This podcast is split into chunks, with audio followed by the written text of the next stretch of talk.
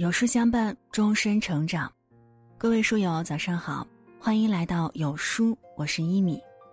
今天要和各位分享的文章来自李尔尔。谭松韵妈妈被撞身亡，肇事者全家抱怨：“你只是没了妈，我儿子却要在牢里过年。”一起来听。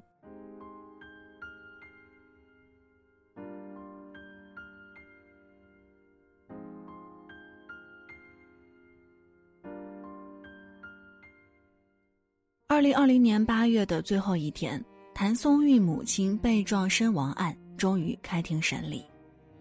二零一八年十二月三十一日，当所有人都在热闹的欢迎新年，谭松韵却接到一通电话，她妈妈和友人散步时不幸被车撞，司机马某被确认为酒驾。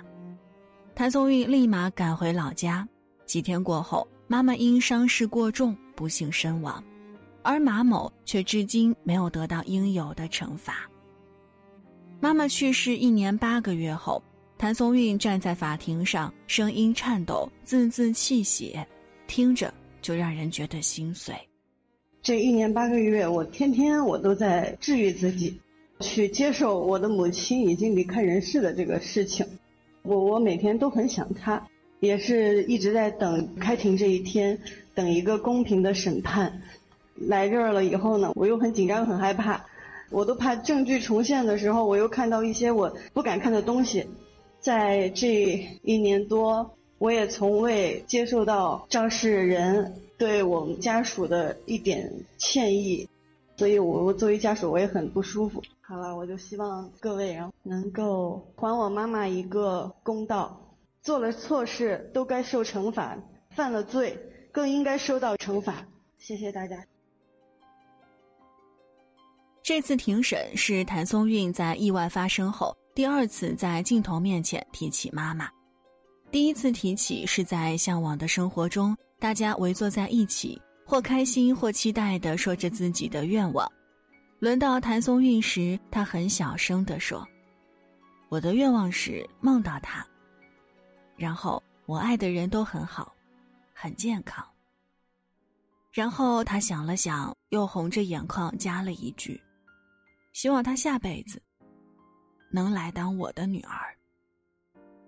如果说意外发生的那一刹那是如万钧雷霆般的不能承受的重击，那么意外发生之后的日子，就像用刀背一遍一遍缓慢的磨着骨头，痛苦被无限拉长，让人无处可逃。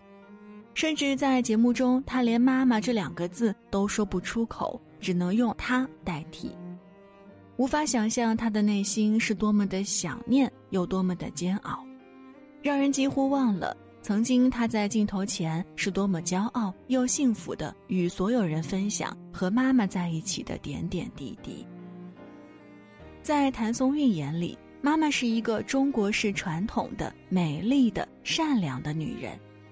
四川小县城长大的谭松韵，家境不是特别富裕。十一岁就一个人去省舞蹈学院学习，虽然没有待在妈妈身边，但她感受到的母爱却一点都没少。有时只是下楼买了水果，妈妈都会担心的问好几遍。高考落榜那年，家里经济负担很重，到了要找人借钱才交得起学费的地步。当时所有人都劝她放弃，只有妈妈顶住了压力，对她说：“只要是你想要的。”砸锅卖铁都要给你。虽然过了很多年，但只要一谈起这句话，谭松韵依然会感动得泪流满面。请回答：一九八八中善宇说：“据说神不能无处不在，所以创造了妈妈。于是对谭松韵来说，有妈妈在的日子，每一秒都很幸福。我跟他一起包饺子也很幸福。”帮他吹头发，我也觉得很幸福；听他念叨我爸和我家狗，我也觉得很幸福。然而，一切却戛然而止。从前喜欢在微博上分享搞怪照片的他，如今眼神里却没了光芒，空洞的让人心疼。失去妈妈的第一个生日，从前被爱填满的他，如今心里有了一个洞。前不久，由他主演的电视剧《以家人之名》中，一个镜头让所有人泪目。他站在天台上，看着一闪而过的流星，举起双手大喊：“妈妈，我在这里，看见我了吗？”这是台词，又何尝不是他的心声呢？一年八个月前，他是在厨房里和妈妈一起包饺子，听妈妈唠叨的孩子。一年八个月后，他是藏起悲伤、戴上盔甲，在法庭中为妈妈讨回公道的战士。只是这场战，打得有些艰难。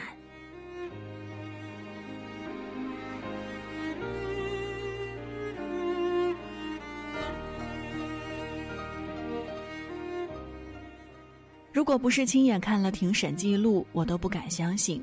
这是一个犯罪嫌疑人该有的态度，手搭在椅背上，四仰八叉地坐着，仿佛他此刻不是在被告席上，而是在茶楼里。谭松韵忍着痛苦与悲伤，在法庭上坚持时，他却一副吊儿郎当、毫不在意的样子。更可笑的是，事到如今，人证物证俱在，他还在强词夺理，先是否认事发当日饮酒。可监控录像中，他连喝七杯的黄色液体，不是酒是什么？再是谎称当时车速只有二十七迈，请问一辆二十七迈的车撞上三位正在散步的行人，会变成这个样子吗？被问起为什么要肇事逃逸，他又说第一次遇到这种情况太慌张了，不知道该怎么办。但梳理一下他撞人后的行动。丝毫没有不知所措的样子吧？逃离现场后，先打电话给朋友，让他帮忙看一下现场的情况，安排张某前往叙永县人民医院继续打探相关情况。感到事态严重，他又紧急联系张某，让他连夜开车将他送去重庆避避风头。事实上，看到他这种毫不悔改的嚣张态度，我毫不意外。与谭松韵妈妈一起被撞伤的另外一位受害人陈某的家属，曾在微博上记录了意外发生后的种种经历。陈某因为车祸落下终生残疾，躺在病床上全身肿胀，痛苦不堪时，嫌疑人马某的妈妈却在病床旁埋怨：“因为你们，我儿子要在监狱里过春节。”陈某的儿媳因为这场意外四处奔波。劳累到肚子里的双胞胎流产，嫌疑人却引导舆论，三个被害者家属不仁不义，要把马某置于死地。马某会不会死，我不知道，但谭松韵妈妈和那对还没有出生的双胞胎却永远看不见明天的太阳。我们相信司法会给一个公平公正的结果，但我们也看到了，一个人想要维权是多么不容易。那些我们以为的有权有钱的明星都成了弱势群体，更何况普通人呢？原以为所有问题都会有一个明白的答案，可事实上，一个人想要平平安安的活着，被公平公正的对待，远比我们想象的更难。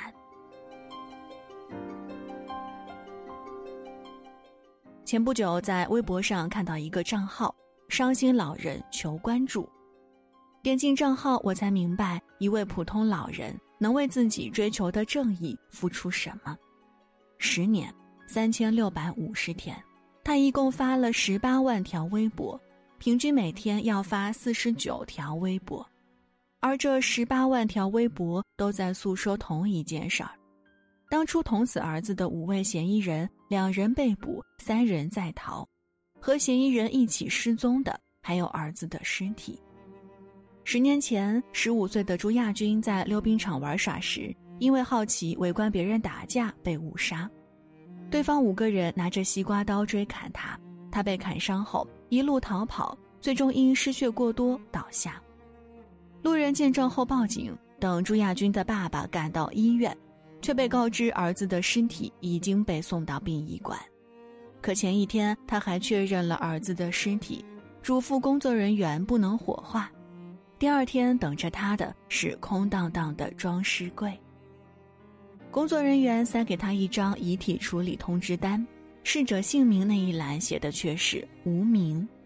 他想找到儿子的骨灰，可当工作人员听到他说要验证骨灰 DNA 时，却连忙收回塞到他手里的骨灰盒。没人能证明这具无名尸体是朱亚军，没人能解释朱亚军的遗体到底去了哪里。有人曾嘲笑他偏执，死都死了，这么较真儿干嘛？但不知他人苦，莫劝人大度。不知道他用了多少个日夜，才摸索出怎么用智能手机，怎么发微博。也不知道是什么能让他坚持十年，像抓住最后一根救命稻草一样，发了疯似的在网上一遍又一遍的声冤。我想，大概是因为委屈吧。如果不是因为委屈，谁会撕开自己的伤口给别人看？如果不是因为委屈，谁不想放下过去，迎接新生活呢？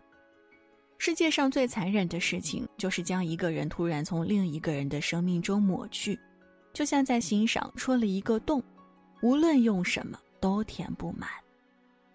前几天看过一个新闻，二零零三年三月。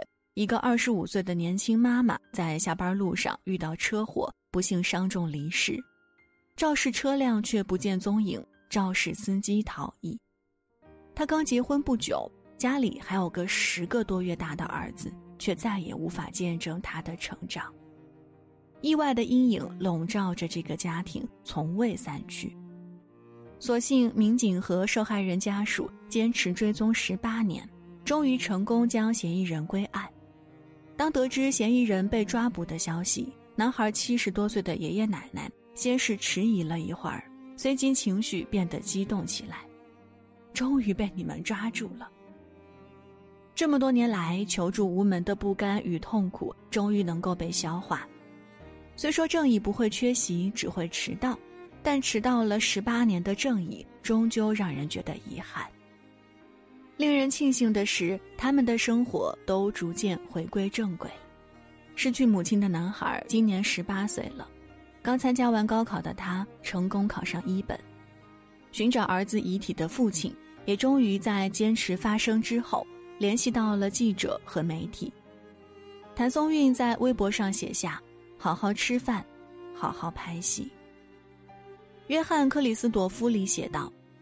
使我们接近亡人最可靠的办法是积极的参加生活，他们是跟着我们的生存而生存，跟着我们的死亡而死亡的。死亡不是生命的终点，遗忘才是。找到一种排解的方式，连同亡人的那一份，也好好的活着，珍惜眼前人，握住和他们度过的每一天。明天和意外，不知道哪个先来。但未知的意义就在于活在当下，确保此刻的每分每秒都对得起自己。哪怕生命脆弱，人生无常，也不能放弃追求真相，放弃追求仅存的那一份正义。生命不息，折腾不止，无论何时都不要阻止让自己变好的可能。有书早晚安打卡又更新了。这次我们增加了阅读板块，让你在每天获得早晚安专属卡片的同时，还能阅读更多深度好文。赶快扫描文末二维码，开启美好一天吧。好了，今天的文章就跟大家分享到这儿。如果您还喜欢今天的内容，记得在文末点亮赞和再看，跟我们留言互动。另外，长按扫描文末二维码。在有书公众号菜单免费领取五十二本好书，每天都有主播读给你听。我是一米，明天清晨我们不见不散。